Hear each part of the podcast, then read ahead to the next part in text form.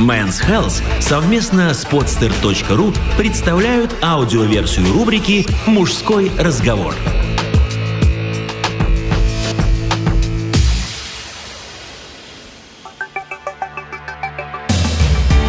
Десять причин носить усы. Зачем человеку волосы под носом и что с ними делать? Автор Дмитрий Быков. Брить или не брить? Этот вопрос мучил Гамлета еще до печальных событий в датском королевстве. Однажды я, подобно литературному принцу, застыл в нерешительности перед зеркалом, занеся лезвие над верхней губой. Мне вспомнился гениальный фигляр Сальвадор Дали, называвший усы трагической константой характера и, несомненно, самым красноречивым признаком мужского лица – Каталонский сумасброд закручивал свою трагическую константу липкими от фиников пальцами, чтобы лежа в гамаке привлекать сладким ароматом мух, с которыми дружил, прямо как усатый кузнечик из детской песенки. И хотя контакты с насекомыми не входили в мои ближайшие планы, я все же решил дать волю своему красноречивому признаку и не пожалел об этом – с тех пор в автобусе и в магазине, на работе и в клубе, во сне и наяву, повсюду я вижу настороженный вопрос, застывший в глазах безусых мужчин. Зачем? И у меня на это, в отличие от поющего усача Игоря Николаева, не пять, а целых десять причин.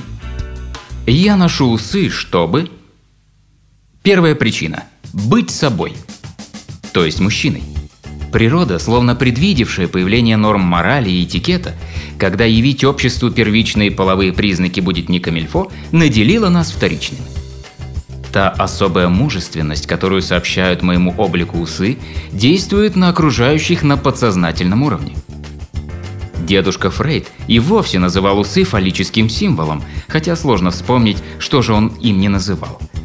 Это понимал даже Петр I – безжалостно рубивший, резавший и рвавший бороды несчастным боярам, словно корчевал вековую грибницу, но сохранявший изящную, притом грозно торчавшую растительность посреди собственного лица. Вторая – быть современным. Все знают, как называются гладко выбритые и причесанные ребята в аккуратно отутюженных рубашках и брюках со стрелками. К ним навеки прилипло обидное прозвище – офисный планктон – про них сочиняют смешные песни и травят анекдоты.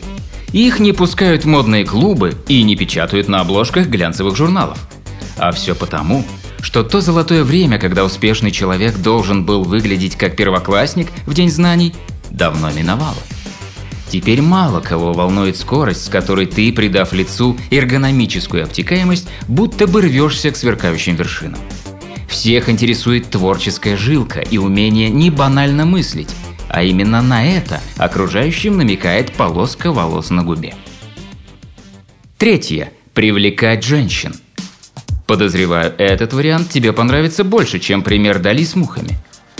Женщины страсть как любопытны.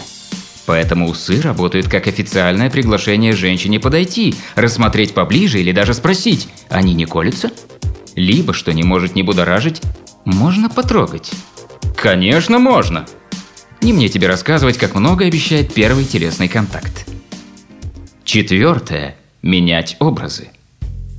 Родители подарили мне лицо, с чертами которого я согласен далеко не полностью. Но вместо ланцета косметического хирурга можно обойтись и триммером. Сегодня у меня тяжелая подкова Халка Хогана, завтра острые стрелы Д'Артаньяна, послезавтра сутенерские усишки Кларка Гейбла – Кроме удивительной свободы в перемене обликов, благодаря своим новым антеннам я получил и мистическую связь со знаменитыми усачами.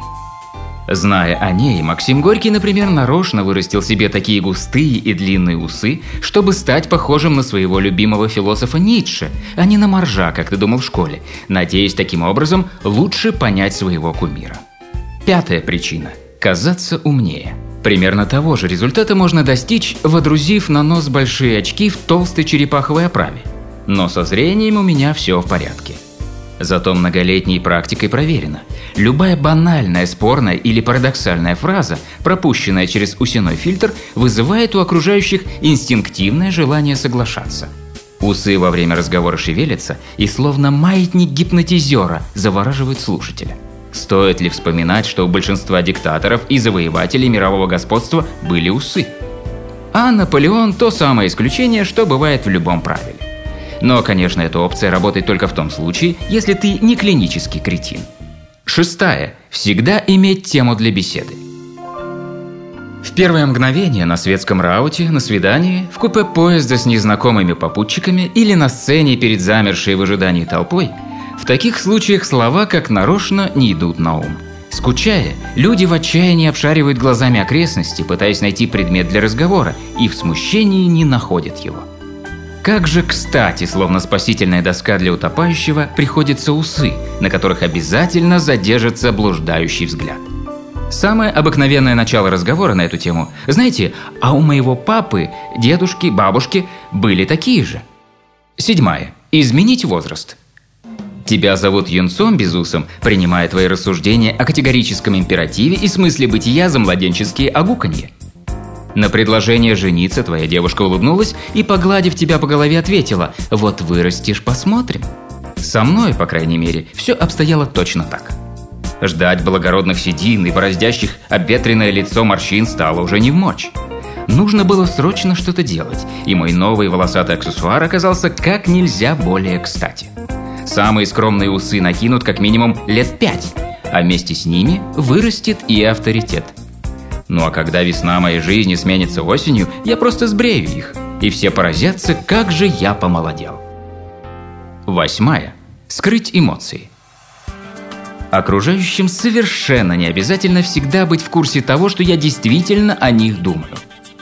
Если начальник сморозил глупость или девушка решила поделиться сокровенными мыслями об устройстве мира, я всегда могу тихо и незаметно улыбнуться в усы, никого не обидев и не получив за это по шее. Девятое. Занять руки. Психологи говорят, что мыслительный процесс идет значительно лучше, если, предаваясь размышлениям, например, о том, зачем нужны усы, совершать мелкие монотонные действия руками.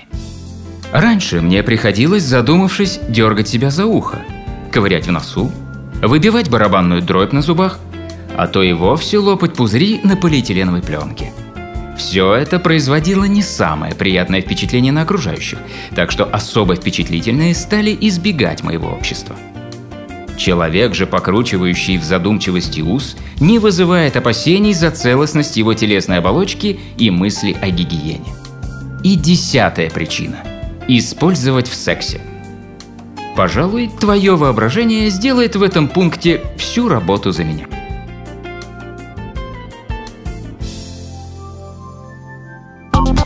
сделано на podster.ru